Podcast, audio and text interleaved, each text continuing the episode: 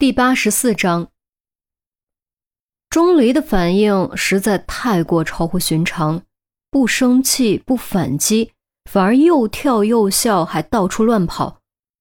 众人面面相觑，暗道：莫非钟离被杜宾一拳打傻了不成？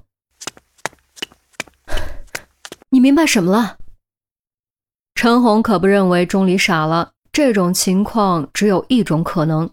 那就是钟离发现了新的线索，于是他立刻心急火燎追了上去。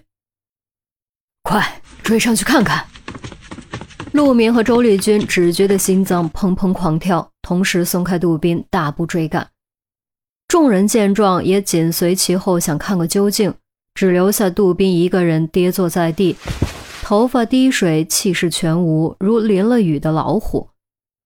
垃圾场外，钟离并没有跑出太远，反复用步子进行测量后，二话不说，直接开挖，一锹一锹，那叫一个干劲儿十足，连口鼻上的血都顾不上擦。陈红见状，心脏登时提到了嗓子眼儿，不敢耽搁，连忙提锹帮忙。陆明和周丽君也上来帮着挖，其余人想帮忙，奈何挤不下。于是只能在旁边看着，干着急。在四人共同的努力下，挖掘进度很快，再加上没有垃圾障碍，转眼的功夫就在平地上挖出一个大坑。停！钟离突然抬手制止，跪在坑里开始用手刨。几下之后，一块泛黄的弧形骨面出现在众人的视野中。众人大喜，陈红忍不住帮着一起用手刨。终于将整块骨头完整挖了出来。乔娜还在往外掉土的空洞眼眶以及脱落的下颌骨，可不正是辛辛苦苦挖了一夜还没找到的头骨吗？关乎于西清白和性命的头骨终于找到了，终于终于找到了！呜的一声，陈红捧着头骨，登时就哭了出来。陆明、周丽君以及所有人都禁不住湿了眼眶，当真是山重水复疑无路，柳暗花明又一村。原本已经绝望的心，终于找到了新的希望，就如同溺水的人，终于在濒死的瞬间挣脱桎梏，浮出水面，深深呼吸到第一口空气。快，快发邮件！钟离自言自语，掏出新买的手机给头骨拍照，然后登录陈红的邮箱，将照片以回信的方式发给对方。整个过程中，他的手都在微微颤抖，好几次差点按错键。众人都挤过来盯着屏幕，屏住呼吸，大气都不敢出，竟比刚才还要紧张。现在是五点十分，东边天际已经越来越亮，太阳随时都会冒出头来。于西还安全吗？那个家伙有没有把于西怎么样？一切还来得及吗？一个个问题萦绕在众人的心头，没有谁敢继续想下去。回复邮件很快出现，提示音让所有人的心脏都差点跳出来。钟离迫不及待点开邮件，只见内容中写道：“我都已经准备扒他衣服了。”你们可真扫兴！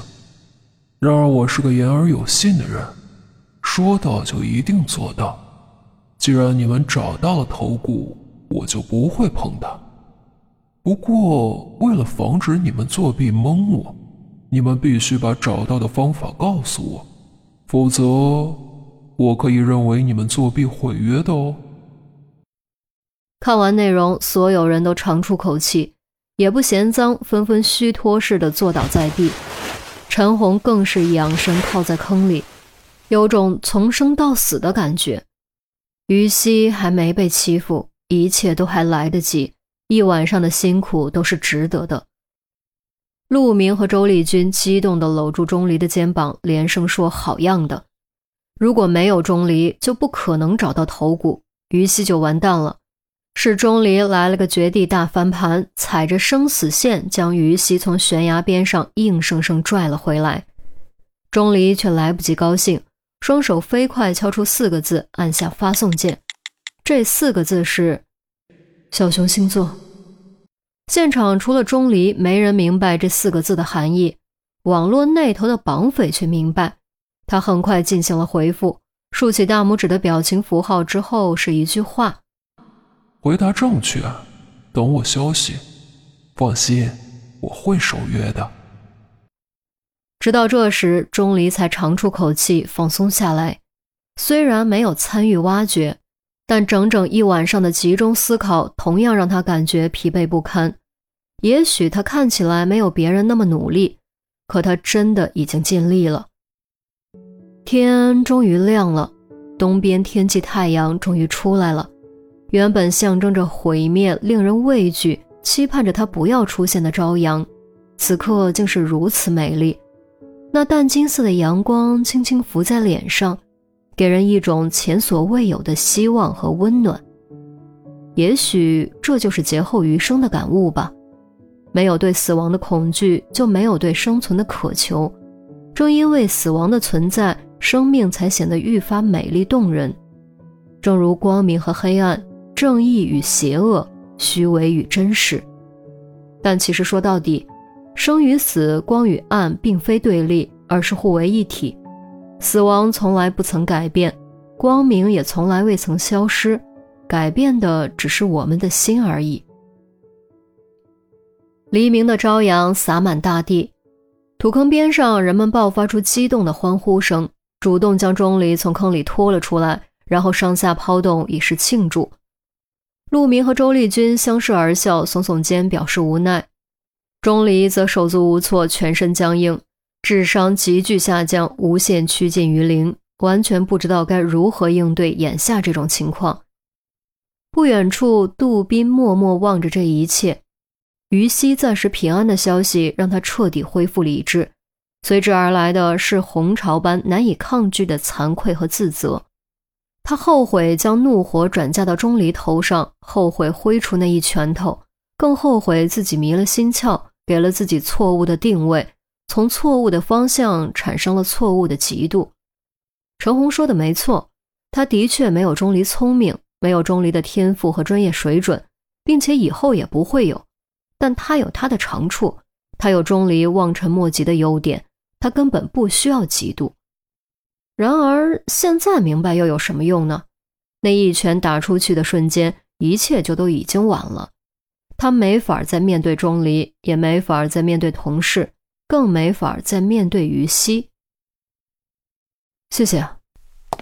恰在这时，有诚挚的道谢声从前方传来，一双脚出现在杜宾的视野中。杜宾豁然抬头，愕然发现竟是钟离。不知什么时候，钟离已经从尴尬中解脱出来，走到了他的面前。